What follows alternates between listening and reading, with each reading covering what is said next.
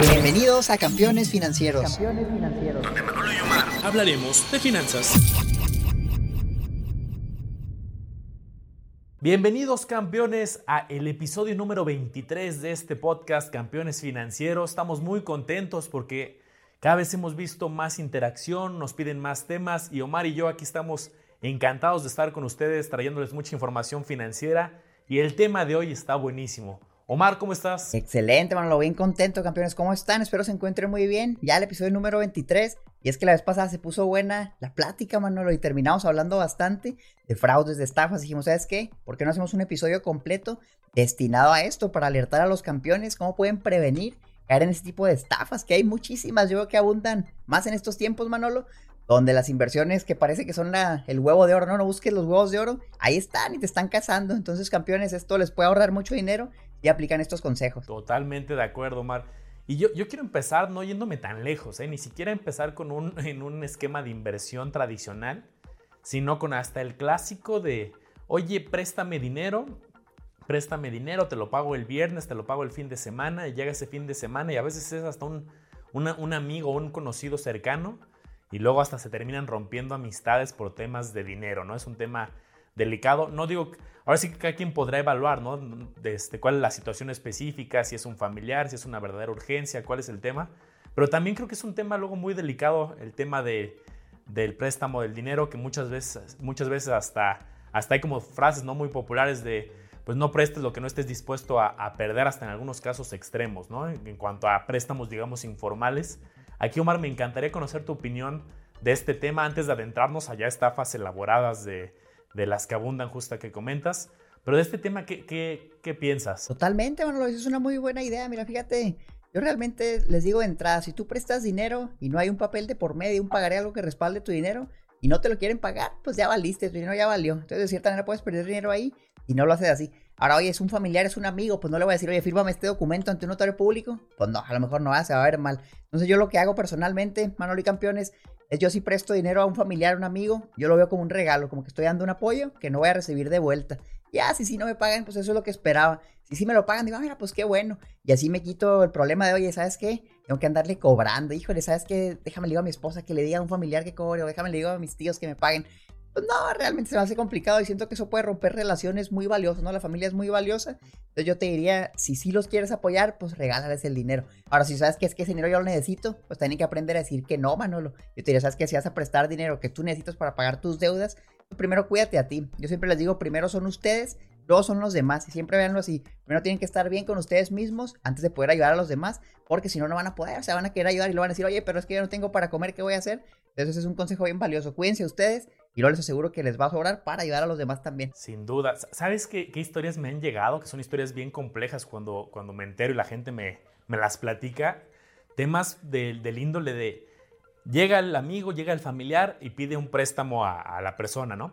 Pero la persona no tiene la capacidad financiera de prestarle en ese momento, entonces dice, no te preocupes, voy a sacar un crédito para prestarte el crédito. O sea, va con el banco, saca 20 mil pesos, le presta los 20 mil pesos y luego en estas historias que me han llegado, luego esos 20 mil pesos no se lo regresan, entonces no solamente tuve problemas con esta amistad o ahí romper la relación, sino además que debe el dinero al banco, le están cobrando intereses, está el tema de una mala marca en el buró de crédito a raíz de, tratar de ayudar, ¿no? Entonces yo creo que este es mucho más complicado, que ahí yo sí alertaría mucho a los campeones si en alguna vez, porque son varios los que me han tocado así, si en alguna ocasión les piden dinero y ustedes no tienen la capacidad financiera, pues mucho menos creo que vale la pena endeudarse porque pues ahí tienes el, riesgo todavía mucho más latente de intereses, de comisiones, de buró de crédito, aparte del tema de, la, pues, del que se puede romper la amistad. Entonces, ahí sí ser muy analíticos y cuando se puede está bien, si así lo consideras, pero no endeudarte para ello. Totalmente, y también tengan cuidado con eso de que, oye, quiero que seas mi aval para pedir un crédito, porque al aval es al que se van a echar si tú no, si la persona no llega a pagar. Imagínate, van a sacar una casa y te dicen, ¿sabes qué? Es que tú tienes mal historial, tienes que poner un aval, ponga algo ahí que esté a su nombre, ¿no? De, referencia, por si no nos pagas, pues para ir a embargárselo. Entonces tú puedes ser esa víctima y ten cuidado por querer hacer el bien, que yo entiendo, ¿sabes? O queremos ayudar a las personas, queremos que nuestros familiares salgan adelante, claro que sí, pero hay maneras y tienes que ver cuál es el riesgo. Ahora, si estás dispuesto a correr ese riesgo, pues qué bueno. Pero muchas veces decimos, sí, sí, yo firmo, no te preocupes, yo sé que sí vas a pagar. Y luego, oye, ¿por qué están pidiendo un aval? Pues porque a lo mejor la persona realmente no paga, ¿no? Por eso le están diciendo eso. No paga y chin, te puedes ver afectado tú. Entonces esto como tal, pues yo no me atrevo a decirle una estafa, pero sí es algo que te puede quitar dinero, campeón, que tú no tenías planeado, así que ten mucho cuidado, que es bien valioso, fíjate, con estos consejos te puedes ahorrar mucho dinero. Bueno, ahora quisiera empezar a mencionarles el esquema más popular, y vamos a ver miles de estafas disfrazadas bajo este esquema. Entonces es el famoso esquema Ponzi o esquema piramidal. Te los quiero explicar de manera muy sencilla. Básicamente va a iniciar una persona arriba de la pirámide y esta persona va a convencer a muchas otras personas de invertir en un sistema de inversiones muy específico. No te va a decir, oye, invertimos en criptomonedas, en Forex, en la bolsa de valores, que somos SOFIPOS, fondo de colectivo, etcétera, etcétera. Las posibilidades son infinitas. El caso que te va a decir es que inviertas en algo cambio un rendimiento muy alto. Aquí es el primer punto, un rendimiento exagerado. Te decir, sabes que aquí damos 60% anual, algo que ningún instrumento te dan, una inversión muy atractiva, aprovechalo. A te van a poner condiciones y te van a decir, pero si inviertes aquí, no vas a poder retirar tu dinero por los primeros tres meses y luego lo puedes retirar si quieres. Entonces aquí hay dos opciones, ¿no? Caso número uno, es una inversión real, legítima, paga un rendimiento muy bueno, pues qué padre. Caso número dos, es un fraude. Ahora, ¿cómo podemos ver si es un fraude? De ser el supuesto que es un fraude, ¿qué pasaría? la única manera en que te pueden pagar esos rendimientos es juntar a más personas que inviertan bajo esas mismas condiciones y ahí te van dando dinero. Entonces imagínate, tú pones 10 mil pesos y dicen, te vamos a dar el 5% mensual.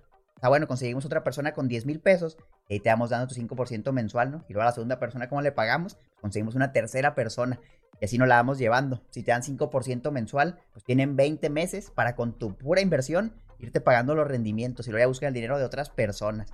Entonces es sencillo, se entiende muy fácil. Pero tú no retires el capital, esto es fácil. Ahora tú vas a estar recibiendo las ganancias y a lo mejor te las van a depositar. Vas a decir, oye, qué padre, me están pagando un chorro.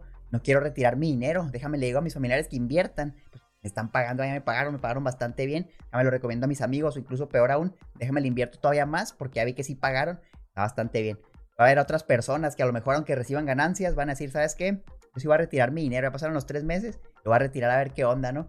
sin problema. Mira, si te pagaron tres meses de rendimiento y tú lo retiras, pues ya tienen el 85% de tu capital ahí nomás sentado. Nada, buscan otra persona que haya puesto dinero, ahí sacan un poquito, te regresan tu capital entero con tus rendimientos y listo. Como estas son muy pocas personas en el sistema, porque usualmente todos están contentos con sus inversiones, les van pagando, el dinero sigue entrando, ¿no? Entonces, si alguien se sale sin problema, eso todavía te va a dar más credibilidad. Y ahora ir con tus amigos y les vas a decir, es que es que ya me pagaron, ya retiré mi inversión, mira, aquí está el dinero, ya se multiplicó. Muy buen sistema, pero ten cuidado esta función, esta pirámide va a funcionar. Mientras siga entrando dinero al sistema, puede durar años, puede durar décadas. Vas a pensar que es algo legítimo. Va a haber personas interesadas en invertir. Todo bien. Incluso puedes llegar a ganar dinero. No necesariamente invertir en un Ponzi quiere decir que vas a perder dinero. Pero ahorita vamos a ver el peor de los casos. Imagínate que muchas personas quieren retirar su dinero. Que ya no haya nuevos inversionistas para entrar al sistema. Simplemente duró tantos años que ya de plano ya no existe nadie que quiera invertir. ¿Qué va a pasar ahí si todos quieren retirar su dinero? pues la pirámide va a colapsar, porque como no realmente no hay una inversión de por medio, sino que se pagaba con dinero de nuevos inversionistas, y ya no va a haber nuevo dinero, el estafador se va a quedar sin liquidez, ya no va a haber manera de pagarle a todos, a lo mejor liquidarán a algunos, pero cuando ya no hay dinero para pagarle a todos, ¿qué va a pasar? La pirámide va a tronar. Va a tronar y es cuando vas a decir, ¿sabes qué? Esto era un fraude, ya se destapó el fraude, pero lamentablemente ya perdiste tu dinero, ya es demasiado tarde porque ya se acabó, ya no hay nada. El fundador se fue, se escapó, ya lo metieron a la cárcel, pero el dinero desapareció. Eso es el esquema Ponzi bien sencillo. ¿Y qué te pueden decir? Oye, invertimos en criptomonedas, en soficos, fondos de inversión. Tiene raíces, materias primas, bolsa de valores, oye, Forex, trading, fondeo colectivo, apoyo a pymes, oro, etcétera. Fíjate qué miedo, porque todo lo que te estoy mencionando, campeón, tal vez sean instrumentos que realmente usamos, son instrumentos que yo uso, que tú usas, que conocemos. Oye, ejemplos como la flor de la abundancia, el telar de abundancia, son ejemplos reales de un esquema Ponzi. Fraudes como el de Ficrea, que ahorita me gustaría que habláramos, Manolo. Realmente Friquera, Friquera era una Sofipo tal cual, regulada, pero ¿qué pasó ahí? El dinero se empezó a usar para otros fines, el dinero se lo empezó a gastar.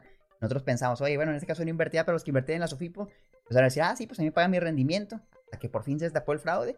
Téngale, lo bueno es que había seguros, pero ¿cómo la ves tú, bueno, el esquema Poncio piramidal? Sí, ese es, pues, creo que de los casos más frecuentes que hay, porque pues, cualquiera se puede autocrear su, su modelo y empezar a hacer ese tipo de, de fraude, ¿no? Podrías llegar y decir, oye, yo soy un inversionista muy exitoso, fíjate cómo he multiplicado y enseñarte ciertos documentos, presentaciones y cosas que, que donde prometas esos rendimientos y como dices, lo puedes lograr los primeros pagos, pero ya en algún momento esto se le va a quebrar y no va a ser sostenible.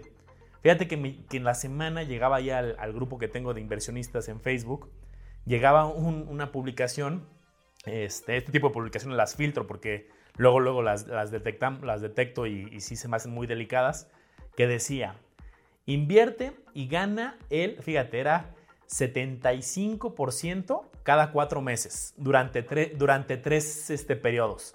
Es decir, tú invertías 10 mil pesos, te pagaban 75% en cuatro meses, 7 mil 500. Al mes 8, otro 75%. Y al mes 12, otro 75%. Entonces, imagínate nada más la cantidad de, rendimiento que te estabas ganando ahí era pues, una brutalidad, ¿no? Entonces, me empecé a revisar y dije, a ver, ¿quién está haciendo esto? Y lo peor es que quien había publicado esto era pues, decir, oigan, sí, les comparto esta opción que sí está pagando. O sea, a lo mejor era una persona, una de dos. O él era parte y estaba coludido con este modelo, o a lo mejor él fue beneficiario de la primera etapa de, de este esquema, ¿no?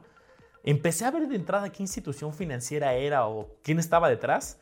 Y tenían un nombre rebuscado, ¿no? Este, al final, ni me acuerdo, o sea, lo, googleé y ni siquiera encontrabas información. O sea, creo que, que no tenían página ni siquiera de internet, tenían una página de Facebook por ahí, pero sí era como Finance Tech, no sé qué, ¿no? Entonces era un tema que empezabas a ver y decías, esto no es regulado, esto no, tiene ni página de internet, y aunque la tuviera, ¿no? Porque cualquiera hoy puede crear una página de internet robusta de manera relativamente sencilla. Y, este, y pues esos rendimientos fuera de lugar pero aquí lo que me llamó la atención fue ese, comentario de la persona que decía, oye, es que sí, les comparto esta opción que sí está pagando. Entonces, pues prácticamente lo vi. Y aparte era, entre más dinero metas, tienes posibilidad de acceder a porcentajes mayores. El del 75% creo que era el inicial. Oye, pero si le metes tú desde 100 mil pesos, pues puedes tener eh, rendimientos mucho más altos, ¿no? Entonces, desde ahí yo creo que vi esa imagen, vi esa publicación, dije, no, esto está muy, muy delicado no es regulado, no tiene página, no, hay, no está la Comisión Nacional Bancaria obviamente detrás, ni la Conducef.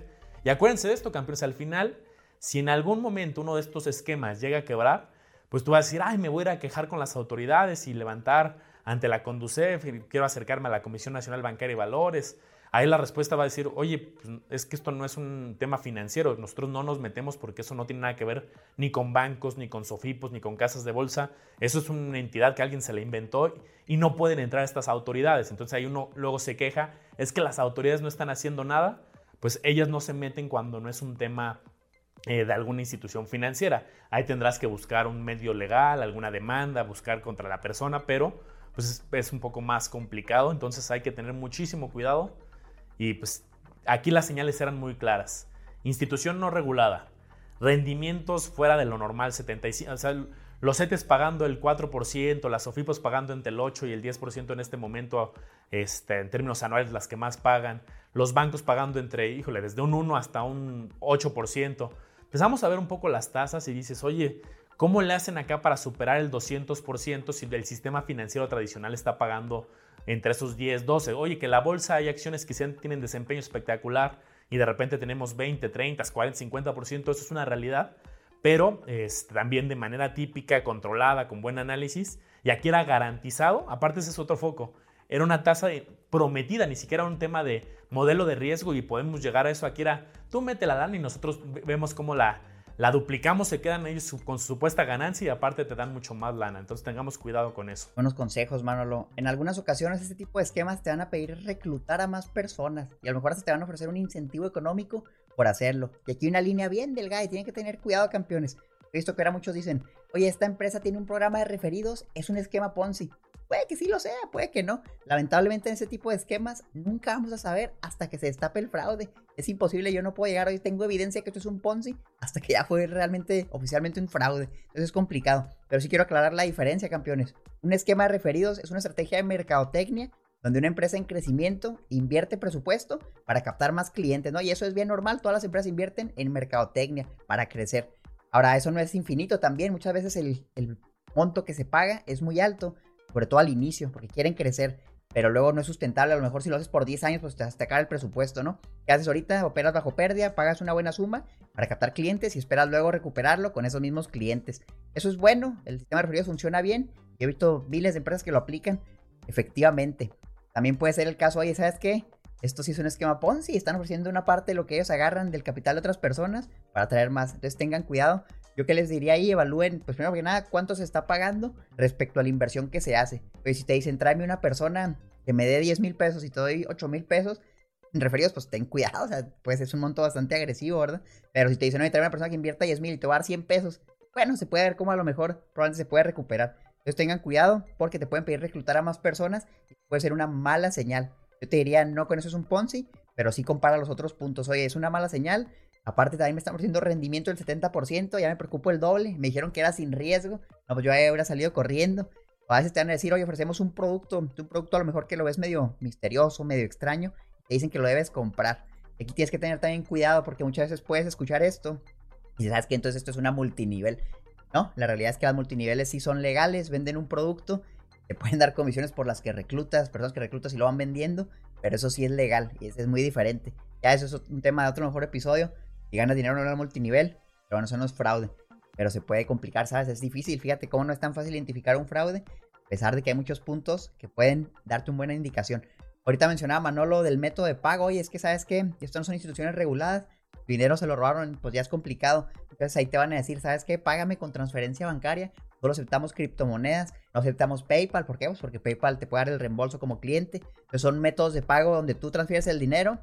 Ya valió, ese dinero ya no puede volver a ti. Ten cuidado si te dicen, solo aceptamos estos métodos de pagos. Yo les digo, yo quiero pagar con PayPal, ¿se puede o no? Dice, no, yo te diría, pues ten cuidado, ¿por qué? Porque en PayPal sí te pueden dar el reembolso. Que no estén reguladas, eso es lo más esencial. Algo que ya no esté regulada en tu país, ten cuidado, puede que esté regulada en otros países y a veces te van a decir, oye, es que acá en Reino Unido, pues sí tenemos la, certificación o estamos en la República de Chipre. Ten cuidado, ten cuidado porque no vas a querer ir a esos países a reclamar. Te aseguro que si, si estás pues, escuchándonos en México y no están regulados en México, te puede meter en un gran problema. Puede que no. Te digo, campeón, es complicado. ¿Cómo la ves tú, Manolo? Mira, tocas un punto importante. En el caso, por ejemplo, del multinivel que dices, la gente ya sabe, cuando alguien se, se llega a meter a esos modelos, pues ya sabe a lo que va, ¿no? Sabe que hay un producto, que le tiene que convencer el producto y que ahí su, día a día es, pues vamos a hacer crecer la ramificación, su equipo, y además pues vamos a vender este producto. Ahí está como pues transparente cómo funciona ¿no? el modelo. Ya cada quien tendrá sus opiniones, algunos a favor, otros más reservados acerca de estos modelos, y depende mucho de cuál sea el producto, ¿no? Pero en estos casos lo que a mí no me gusta es que te enredan con el modelo. Te dicen, no, no, no, aquí somos traders, somos inversionistas, somos este, la nueva élite que estamos manejando inversiones sofisticadas y te meten este modelo. Entonces ahí como que sí es un tema pues, más enredado, ¿no? El otro es muy claro, oye, ¿te quieres dedicar a reclutar gente y hacer tu modelo y crecer tu equipo? Pues métete a, este modelo y a lo mejor la gente ya va con, pues, con esas ganas de, vender ese producto y, este, hacer ese modelo, ¿no? Y aquí cuando engañan o le ponen a los inversionistas rendimientos muy altos.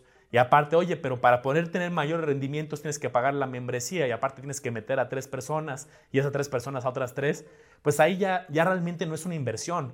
Realmente la persona que llegó con el ánimo de, oye, quiero empezar a invertir o quiero crear un portafolio de inversión, ya se está transformando un modelo que no tiene nada que ver. Entonces yo creo que aquí sí, como separar muy bien las cosas, ¿qué es lo que quieres? ¿Quieres invertir? Pues busca algún modelo de inversión, porque hay cientos.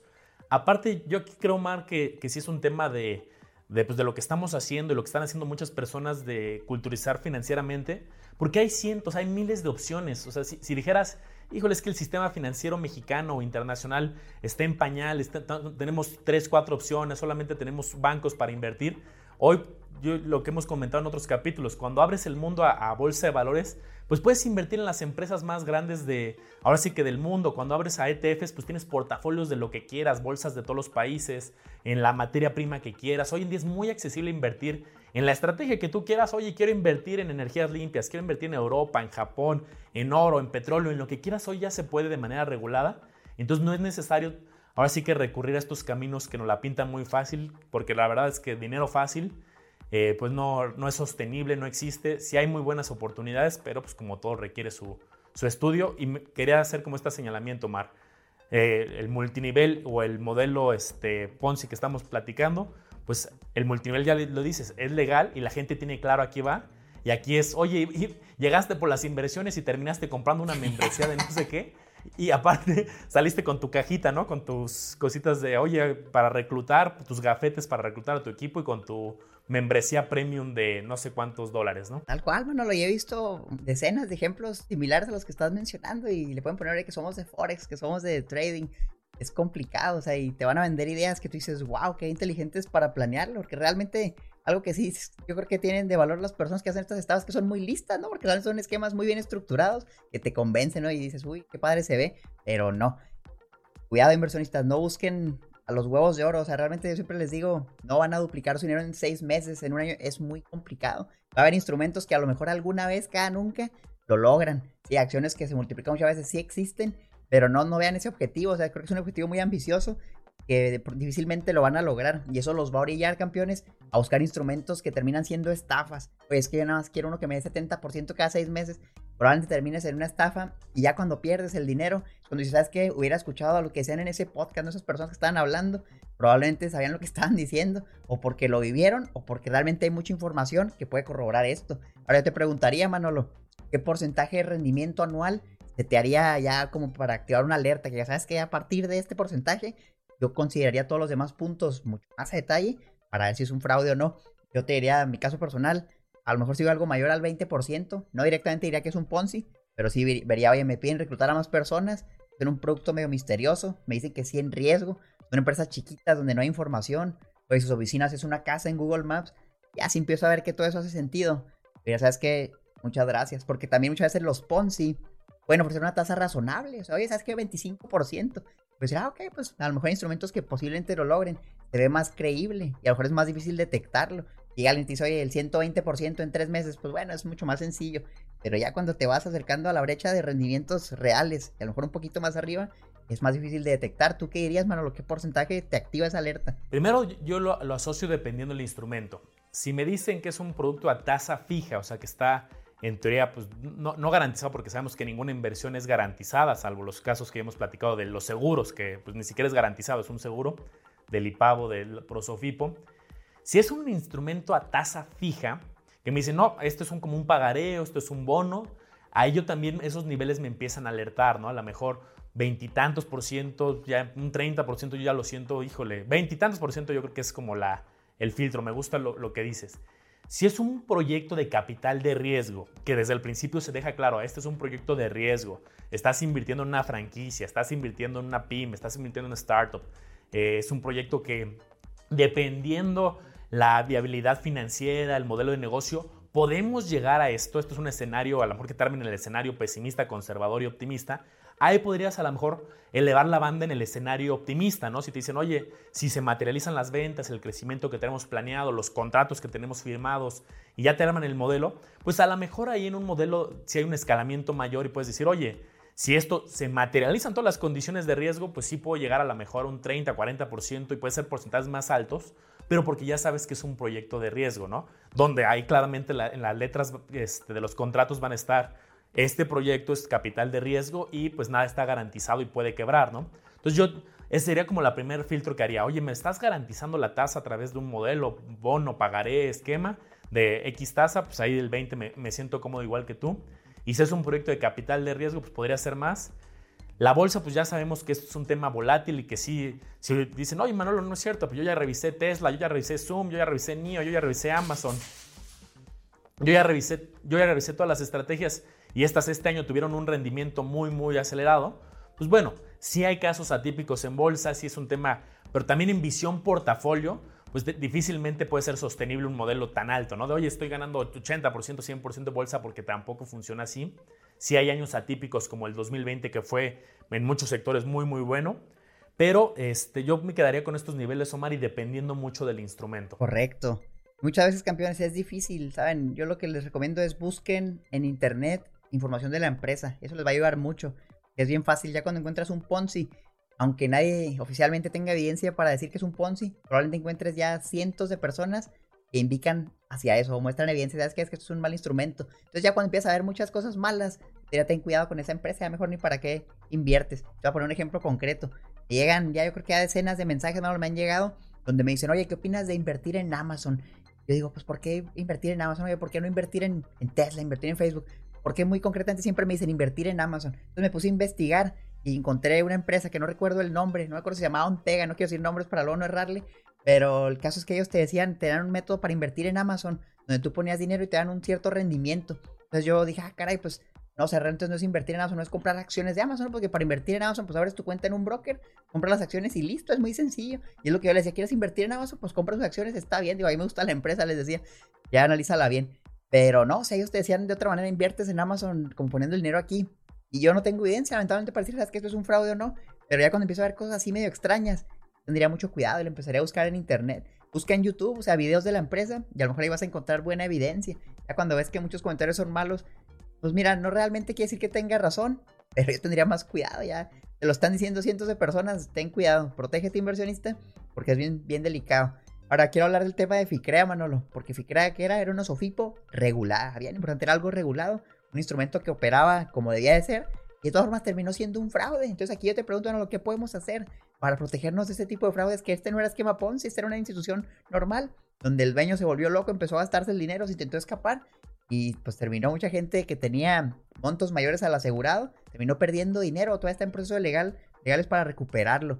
Entonces, ¿qué hacemos? ¿Perdemos la fe en todos los instrumentos o cómo podemos protegernos de cualquier fraude? Yo creo que cada vez eh, está siendo más robusto el sistema financiero mexicano e internacional, ¿no?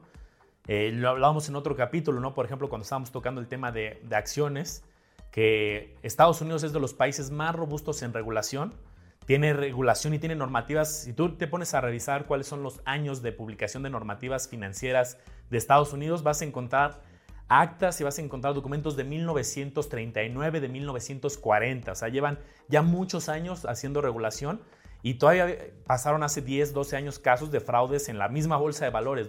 Hablamos del caso de Enron hace tiempo y otros ejemplos eh, en la misma bolsa de valores más de las más robustas y grandes del mundo. ¿no? Pero creo que lo peligroso también es un caso aislado, el caso de Enron, pues ya no voy a invertir en la bolsa nunca. Oye, el caso de la Sofipo, no voy a invertir en ninguna Sofipo. El caso de FAMSA no voy a invertir en ningún banco. Al final sí hay casos, lamentablemente, incluso dentro de instituciones reguladas que se pasan a procesos legales.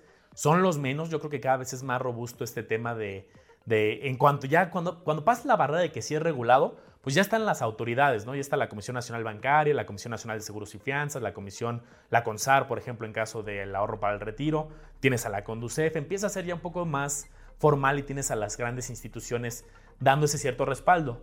¿Que puede llegar a pasar? Pues sí, la verdad es que sí puede llegar a pasar porque pues nada está garantizado, por eso siempre decimos que toda inversión tiene riesgos. Entonces yo creo que son varios filtros. Ya que pasaste la barrera de que sí es regulado, pues analizar muy bien la empresa, que no, no seamos ahora sí que barcos nosotros, de, ah, pues está regulado, entonces ya meto mi dinero ahí, aunque, aunque esté pagando igual tasas muy altas, pues voy a meter mi dinero pues, porque es regulado. A ver, voy a preguntar, voy a ver quién, quién lo regula, qué autoridad, voy a revisar sus cifras financieras. Hoy podemos nosotros auditar a cualquier banco, a cualquier SOFIPO, a casi cualquier institución financiera tenemos, podemos tener acceso a sus tasas de morosidad, a sus, este, a sus números de clientes, a sus estados financieros en muchas ocasiones. Entonces yo creo que sí ser desconfiados en el buen sentido, ¿no? De, va, quiero invertir aquí, pero pues voy a hacer un diagnóstico, le voy a dedicar un tiempo a, a, ver opiniones de otros usuarios, a analizar la empresa, a meterme a los sitios oficiales. En la misma página de la Comisión Nacional Bancaria y Valores hay mucha información y sobre todo también diversificar. Si un banco me está pagando una tasa espectacular fuera de mercado, pues a lo mejor digo, oye, por alguna razón están necesitando captar recursos con más urgencia, es regulado, pero pues me parece que voy a diversificar y no voy a meter el 100% de mi dinero ahí, a lo mejor una parte ahí, una parte a fondos de inversión, una parte a una casa de bolsa, una parte a la SOFI, pues si empiezas a tener tu portafolio, de tal modo que si pasa algo malo con una, pues no le pasó con el 100%, ¿no? Que a lo mejor sí te lo van a regresar después de un juicio, después de algo, pero de entrada les digo, diversificando, estoqueando muy bien a las empresas, haciendo diagnóstico. Y tres, pues saber que es un tema casos aislados, les digo, hay contados casos, si, le pregunto a la gente, oye, dime, dime el nombre de 10 SOFIPOS que hayan tenido este problema de FICREA, pues seguramente dicen, no, pues tengo el de FICREA y tengo otra, a lo mejor otra contada que está en problemada, pero no es un tema sistemático, ¿no? Sistémico, perdón, de que toda el, todas las SOFIPOS, todos los bancos tengan problemas. Entonces, yo creo que analizarlo con cautela, pero tampoco alarmarnos de que todo el sistema financiero es malo, porque no, es, el mexicano es muy robusto, el de Estados Unidos es muy robusto, puedes invertir en, los dos lugares o en donde tú quieras. El de Europa es muy robusto, o sea, yo que he analizado diferentes eh, sistemas financieros, la verdad es que en términos generales yo creo que el mundo se está robusteciendo mucho, sobre todo las grandes geografías. Sí va a haber excepciones, hace rato tocabas el caso de Chipre, la verdad es que la legislación de Chipre yo la, la desconozco y sí he visto muchos que están dándose de alta en Chipre por alguna razón. No sé si es más flexible o tiene como normas un poco más, este, pues más flexibles al final, porque muchas veces, Omar, aquí no me vas a dejar mentir, hasta te ponen la legislación de esto está dado de alta en Chipre y abajo te ponen como algunas letras chiquitas que dice en Estados Unidos esto no puede operar y tú dices, ah, caray, en el que tiene la norma más robusta y más fuerte no lo dejan operar y en otros países sí, pues hay como que más ese ruido, porque en un país no y en otros sí, pues es por la normativa y, el tipo de producto, ¿no? Totalmente. Hablando de ese tema, creo que es un muy buen concepto que los campeones deben conocer. A mí me gusta siempre que busco un instrumento en el cual estoy considerando invertir, ver si en Estados Unidos es legal o no. Aunque ahí no vaya a ser el instrumento, aunque me estamos en la República de Chipre.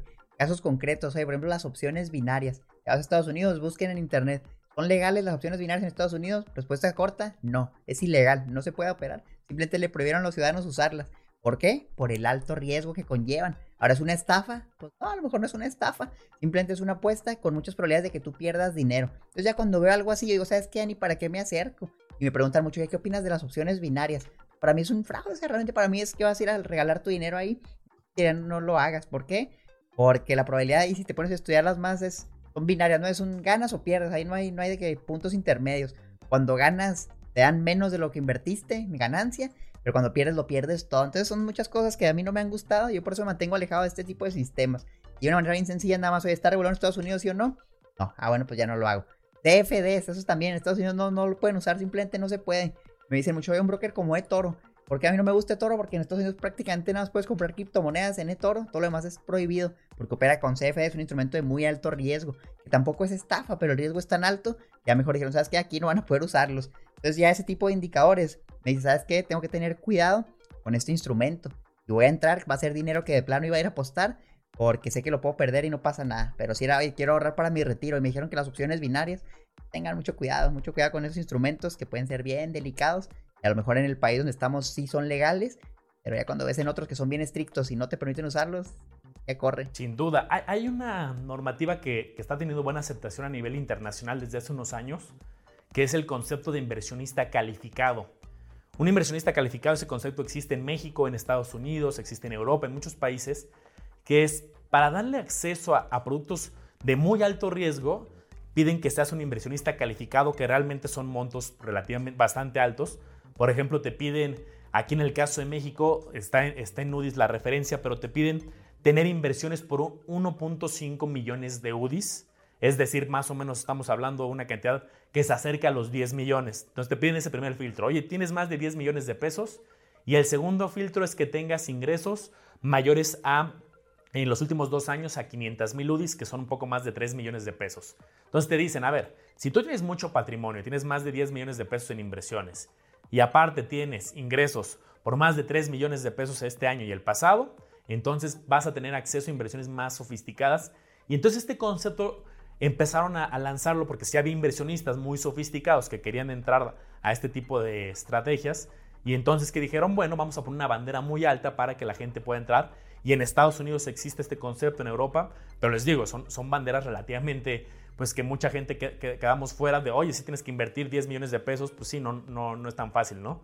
Entonces, de, de ese modo, este, se protege un poco que no todo el, el público inversionista tenga acceso a este tipo de estrategias lo digo como comentario para que lo sepan, pero ¿qué pasa? Hay muchos instrumentos que al no ser regulados oficialmente por las autoridades, pues sí se están circulando en muchos países, ¿no? Que a pesar de que no hay una regulación en México, a pesar de que estén estas barreras de los 10 millones o los 3 millones de ingresos este, anuales, al final, al no ser regulados, pues cualquiera puede entrar porque estás operando desde otro país, como decíamos el ejemplo ahorita de Chipre. Entonces tengamos cuidado con este tipo de esquemas. Son barreras bastante ambiciosas, Manolo. Realmente a muy poca de la población, y yo creo que a nivel mundial tiene acceso a esos niveles de ingreso sumamente elevado. Y luego también aquí tienes que poner a pensar, oye, una persona que sí, a lo mejor tiene los millones y gana los millones, ¿Quiere decir que es buen inversionista? Pues tampoco, porque a lo mejor nada más puso un negocio, le fue bien, vendió su negocio, pero nunca ha invertido. Entonces tienes que tener cuidado. Tampoco te dejes engañar si alguien llega, ¿sabes qué? Yo tengo 100 millones, voy a invertir aquí, por eso tú también deberías invertir aquí. Yo te diría, no. Muchas veces, sobre todo eso pasa mucho en, Estados Unidos, en el programa de Shark Tank Estados Unidos. Hay personas con mucho dinero, miles de millones de dólares, pero que no lo hicieron invirtiendo, lo hicieron a lo mejor con su empresa, que luego lo hicieron pública, la vendieron. Entonces, nada, tengan cuidado a quien escuchan Fíjense si realmente tienen trayectoria en el área que quieren. Entonces, si quieren aprender de inversiones, pues escuchen a alguien que realmente invierte, que tenga mucha experiencia invirtiendo, invierte en montos grandes, está bien, pero que sí invierta, no que tuvo un negocio y luego invirtió, porque es algo completamente diferente. Como si ahora alguien que invierte te dice, oye, te va a enseñar un negocio, pero nunca ha puesto un negocio, pues es complicado. Más tengan cuidado con eso. En cuanto a las regulaciones, Manolo, esto está bien, bien delicado, sobre todo en México, porque hay muchas empresas que, como bien sabemos, están en proceso de ser reguladas por la CNB, no todas las fintechs Ahorita me parece que apenas hay dos que ya están reguladas, procesadores de pagos, pero todas las demás no, o sea, están en proceso de. Entonces muchas te van a decir, y esto me ha llegado también mucho, oye, es que esta empresa me dice que está en proceso de ser regulada y me mandan documentos, ¿eh? Que dicen, no, de la Comisión Nacional Bancaria y Valores, ya cuando me pongo a leerlos, que dicen nada más una solicitud para que los regulen. No quiere decir que ya los van a regular, no quiere decir que se le aprobaron la solicitud, más quiere decir que la empresa mandó una solicitud para que lo regulen. Y eso es bien fácil, eso lo puede hacer cualquier persona, o incluso lo puedes falsificar muy fácil. Pero mientras tú no te metas al portal de la CNBB y veas que ya aparece ahí el instrumento dice que está regulado, sería ten cuidado. Ten cuidado porque ¿cuál es la manera más fácil de saber si está regulado o no? Obviamente no es ir a preguntarle a la empresa, porque la empresa te va a decir, sí, si estamos regulados. En mi sitio web pongo una leyenda mero abajo, si estamos regulados, CNBB y la Conduceb, etcétera. Pero eso es fácil, eso lo puede hacer cualquier persona. Pero ya cuando te vas al organismo oficial, puedes incluso llamar. Que sabes que esta empresa está diciendo que es una SOFIPO está regulada. ¿Dónde está en tu lista? ¿La tienes sí o no? Ya lo vas buscando. Lo padre de esto es que estos instrumentos regulados tienen mucha información abierta al público. Como bien mencionaba Manuel ahorita de los estados financieros. Todo se puede encontrar en el portal de la CNBB. Entonces, si te metes a buscar y no encuentras nada, dile, oye, ¿por qué no apareces? Me metí aquí a la CNBB, mira, aquí tengo la lista de las treinta y tantas OFIPOS que hay en México. No sales tú. O la lista de procesadores de pago, etcétera, etcétera. Ahí van a estar de los bancos. Entonces, tengan cuidado porque me han mandado en serio muchos documentos que dicen, ¿sabes qué? Es que este está regulada, mira, aquí me está comprobando que sí. No, ponte a leer el documento y ve si realmente vale la pena. Yo te diría, no veas un PDF, vete directo a la fuente oficial, es la CNBB en este caso. Sí, totalmente. Luego, también a mí me han tocado casos de, fíjate, si estamos dados de alta en Hacienda. Ah, bueno, está bien, qué bueno que seas una empresa constituida legalmente, pero pues eso no, necesariamente te da facultades para hacer cosas que a lo mejor estás ofreciendo productos de captación cuando no estás autorizado para captar recursos, ¿no? Entonces, si me han llegado casos, es que ya me demostraron que sí, sí son una empresa seria, pues que sean empresa constituida, pues eso es otra, otro proceso, ¿no? Sí, no, totalmente. Eso de regulado en tu hacienda, pues qué bueno, que sí paguen sus impuestos, pero Nada que ver, son cosas muy diferentes. Y aquí puede ser complicado, campeones, porque a lo mejor no vamos a tener el conocimiento de todo esto, ¿no? Y a lo mejor ya se escucha bien, oye, están ante Hacienda. No, pues están muy bien. Es complicado entender todo eso, pero ese es el objetivo de este podcast. De estos episodios, que vayan conociendo poco a poco por dónde van las cosas. Y les aseguro que si escuchan los 23 podcasts que tenemos hasta ahorita, van a tener bases muy sólidas para saber en qué invertir, para saber qué instrumentos son confiables, cuáles son el riesgo de los instrumentos.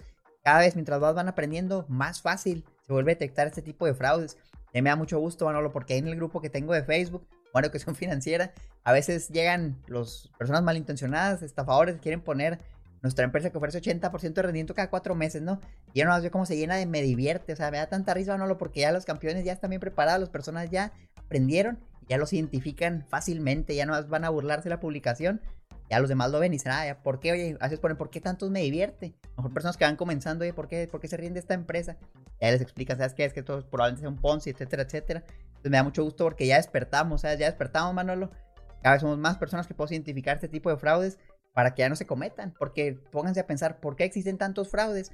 Que la gente sigue cayendo en ellos. Te aseguro que si no hubiera personas que caen en el fraude, pues no habría. O sea, ¿ya ¿para qué te molestas? Si nadie va a querer invertir ahí. Entonces todavía vemos muchos que estamos cayendo en fraudes tenemos que, eliminarlo. O sea, simplemente la manera de limitar a todas esas personas que tienen malas intenciones es informándonos. Y creo que este, el objetivo de este podcast gratuito es justamente ese, Manolo, que nos informemos para proteger a nuestro dinero que tanto nos cuesta ganar. Fíjate, hermano, hoy tienes un ejercicio rápido aquí en la, en la computadora que ponía Google dinero fácil.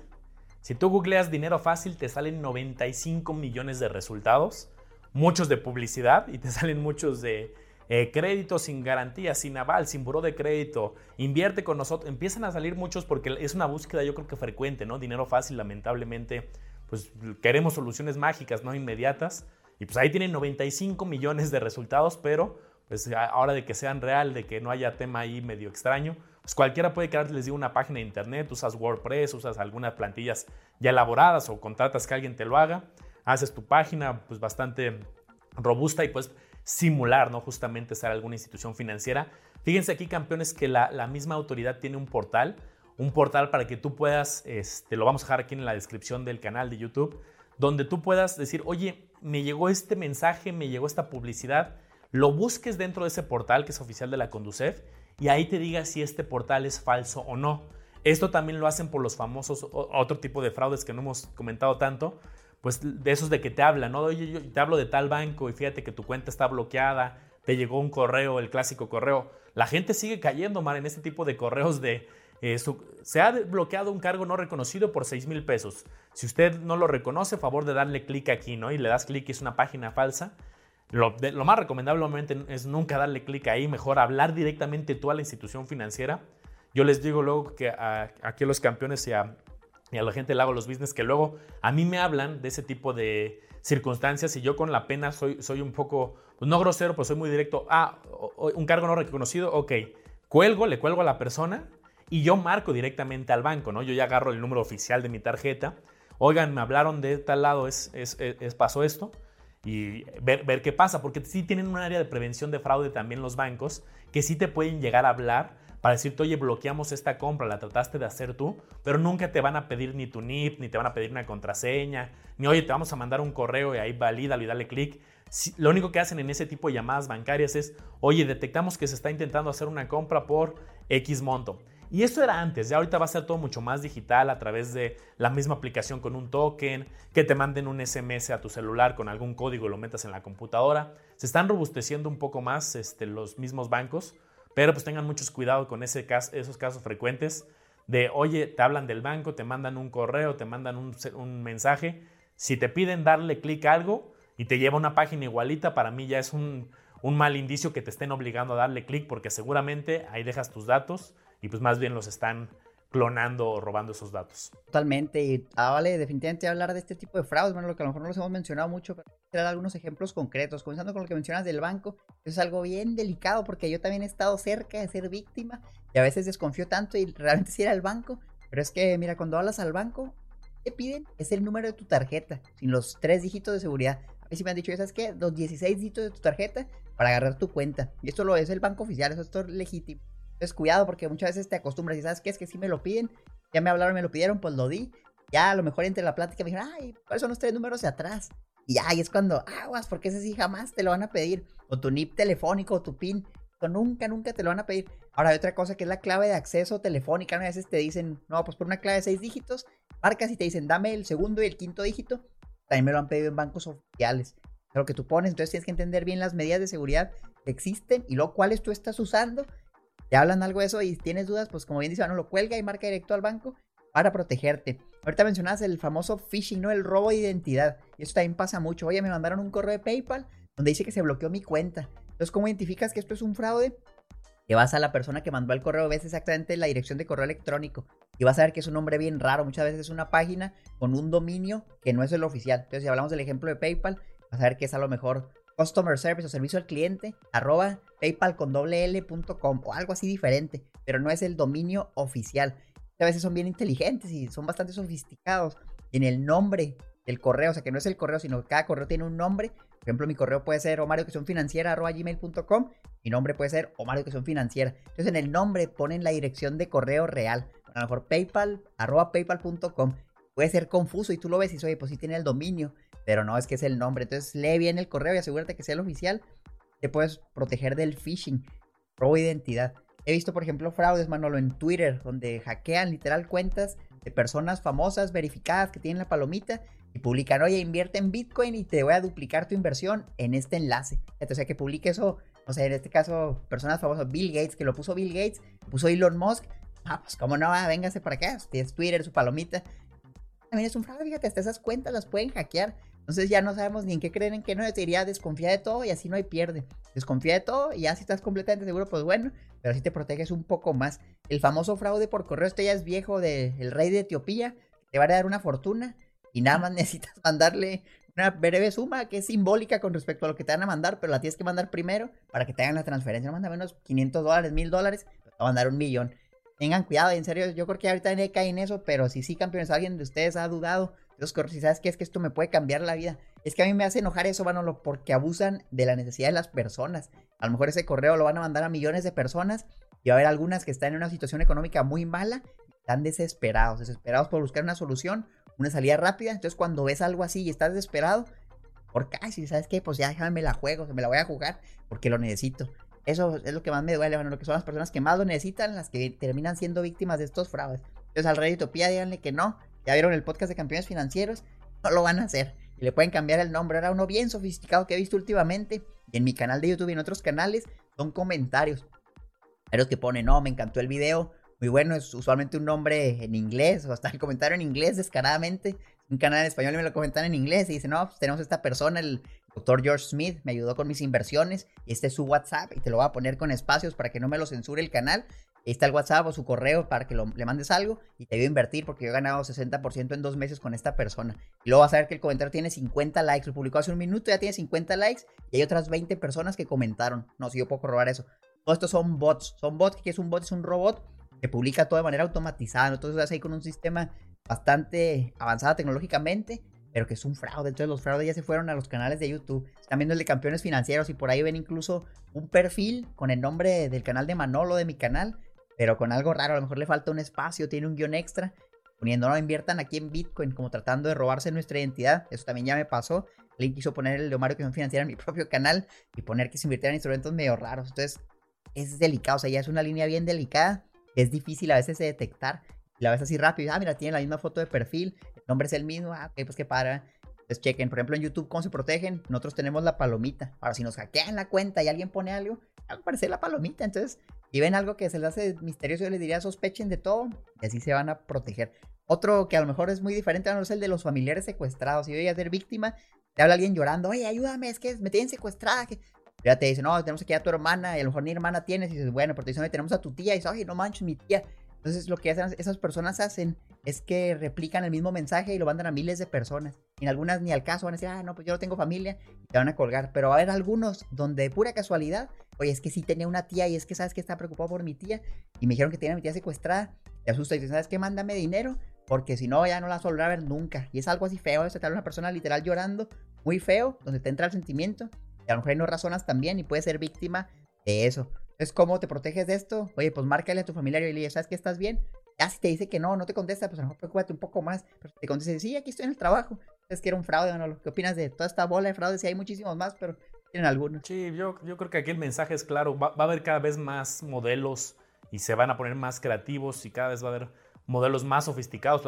Así como para bien las instituciones financieras se hacen más sofisticadas, pues también estas personas se ponen creativas de cómo hacer el mal, lamentablemente. Y entonces pues, la clave es yo creo que siempre con cautela, no dar datos de más, proteger tus mismos datos, ¿no? Luego esto pasa a raíz de que estamos dando nuestros datos en cualquier lado, ¿no? Al final, si vas a dar tu teléfono y vas a dar tu correo, pues que sea porque es un servicio que estás contratando, algo, alguien de confianza, porque creo que ese es el gran problema. Hoy en día damos nuestro teléfono a cualquiera en la calle, oye, pues este, regálame tu teléfono. Luego lo piden excesivamente, ¿no? Los mismos datos este, estás en una plaza y de repente, ah, pues sí, este, ¿cuál es tu teléfono? Yo digo, pues ¿para qué lo necesitas? ¿no? Si es para otra cosa que no, no es nada necesario. Entonces, pues yo creo que ser cauteloso por ese lado, cuidar los datos, siempre con cautela, ser desconfiado en el buen sentido y pues a cuidarse mucho, siempre que estar a las vivas porque van a existir, por, desde el rey de Etiopía que ya comentaba Omar, en las mismas redes van a surgir y pues cada vez van a ir creciendo más, pues simplemente tengamos cuidado, precaución y seamos muy analíticos porque no hay nada fácil tocabas un punto que me encantó ahorita, que era el parte de, oye, dar dinero para que te den dinero, oye, ya sea un premio, ya sea una herencia, lo que sea, si tú tienes, te piden dinero para poderte liberar más dinero, pues es como muy extraño, ¿no? Entonces, no digo que no haya modelos que sí requieran ese, ese tipo de garantía o pago inicial, pero por lo general pues van a ser muchos fraudes. Pues ahí lo tienen, campeones, un episodio muy completo de muchas estafas, cómo se pueden proteger. Ya tienen cosas bien aplicables que solo tienen que tomar acción, ¿saben? O sea, hacer algo, invertir todo esto ponerlo en la práctica en ejemplos reales. El día de mañana les va a salir una publicidad de este tipo de anuncios. Van a ver algo extraño y van a decir, ¿sabes qué? Déjame escucho otra vez el podcast para ver paso a paso qué es lo que tengo que checar en esa institución antes de invertir. Y ahí me encantaría que nos dejaran en YouTube un comentario. Llegaron a ver algún tipo de estos fraudes, de todo lo que hemos mencionado, déjenos abajo cuáles ya llegaron a ver, cuáles desaparecieron a ustedes, o si conocen familiares o amigos que fueron víctimas de alguno de estos, déjenlo en los comentarios para saber cuáles son los más populares, ¿no? Y a lo mejor protegernos todavía más, Manolo. Sí, sin duda. Y pues aprovechen también las medidas de seguridad que ya tenemos, ¿no? Cada vez hay más medidas de seguridad como apagar la tarjeta, este, tener códigos, tener... Oye, para compras por internet, pues te tiene que llegar forzosamente un código. Las mismas instituciones al final pues quieren blindarse, pues también aprovechemos las herramientas que luego las tenemos y no las aprovechamos, ¿no? Eh, hacer las compras por internet ahora con las cuentas digitales, ¿no? También ya no necesariamente tiene que ser tu tarjeta tradicional, puedes usar las, las famosas tarjetas digitales, que es otro número. Entonces, pues hay muchos mecanismos para irte protegiendo. Yo, para, para que tengan el dato, para los que nos están escuchando en Spotify y no en YouTube, busquen portal de fraudes financieros con DUCEF y ahí van a poder capturar la búsqueda de páginas, de correos, eh, institución y correos básicamente, le dan en buscar ya les van a decir, este correo es fraude, este esta página de internet está catalogada como fraude. Y si buscan, por ejemplo, luego hay algunas bien parecidas, como decía Omar, ¿no? BBVA este, 3.com, pues el 3 no tiene nada que ver, lo pones ahí, te va a decir, esta página está catalogada como fraude y te salen cientos en cada banco. Cada banco debe tener como 50 páginas similares que las han ido dando de baja, pero sí te van alertando tanto de direcciones de correo que te pueden llegar como de portales. Está bueno, portal de fraudes financieros de la Conducef. Googleenlo, es el primer resultado de la Conducef. La página está muy extraña, ppap.conducef.go, pero esta sí es la oficial.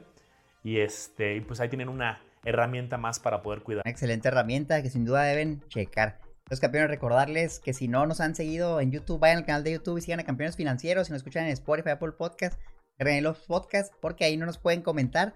Pero en YouTube sí, así que vayan a YouTube y déjenos algo para nosotros ver qué están pensando estos episodios, si les están gustando, qué están aprendiendo, porque nos encantan, ¿sabes? Si leemos todos los comentarios que ponen, uno Manuel y yo a verlos, los dos los vemos y los dos contestamos. Entonces, con mucho gusto vamos a contestar sus comentarios. Si tienen una duda, mándenlo por ahí, por favor.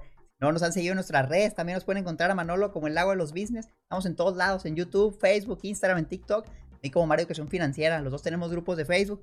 Únanse a todo, que todas estas comunidades buscan sumar. Y mientras más personas seamos, mejor, porque esa es la idea, ¿no? Democratizar la información para que cada vez sabemos, hayamos menos personas que caigan en fraudes. Ya queremos que desaparezcan todas esas personas con malas intenciones.